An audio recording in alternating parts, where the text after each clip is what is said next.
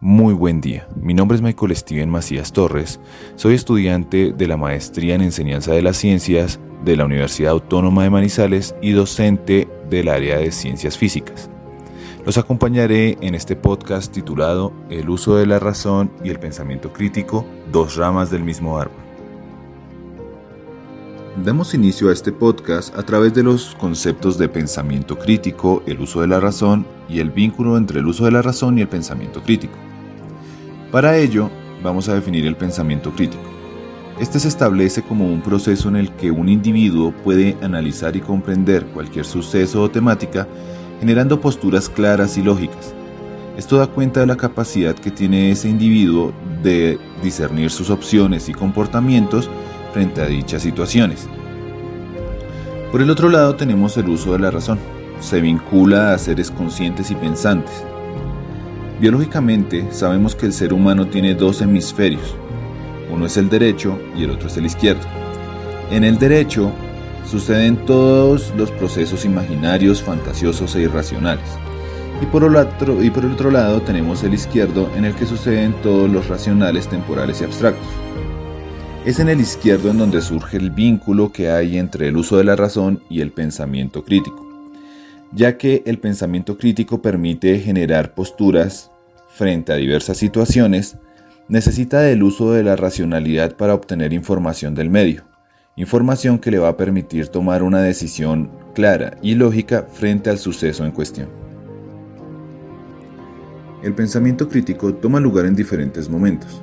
En la práctica docente, surge en la medida en la que el profesor entiende los procesos que va a llevar al aula, comprendiendo las relaciones que surgen y cómo contribuyen para lograr su objetivo. En la misma medida, el docente toma posturas ya sea para su discurso pedagógico, su área de dominio e incluso frente a los procesos didácticos que va a llevar en el aula. Estas posturas le permiten desarrollar su práctica de forma más natural. En la misma medida, el pensamiento crítico en el aprendizaje de la física toma un lugar muy importante, Pese a que el uso de la irracionalidad, la imaginación y la creatividad han permitido que la física encuentre su camino hacia la comprensión de los fenómenos naturales, sin el pensamiento crítico de por medio, no se podría hablar de un conocimiento estructurado y con bases sólidas, como lo hicieron en sus momentos las teorías de Newton, Maxwell e incluso las de Einstein. El aprendizaje no debe darse en otra medida. Aprender de forma estructurada, lógica y secuencial promueve un aprendizaje claro de los conocimientos científicos que envuelven al estudiante. Es por ello que los docentes deben establecer modelos didácticos en el aula que propicien esta práctica entre los alumnos. Para dar cuenta de lo anteriormente dicho, el enfoque STEM siempre ha tenido un vínculo con el pensamiento crítico. Este enfoque educativo promueve la enseñanza a través de los procesos donde se integran las áreas de conocimiento científico, como lo son las ciencias, las matemáticas, la tecnología y la ingeniería. Da lugar a procesos de aprendizaje profundo donde el estudiante puede vincular sus aprendizajes al contexto.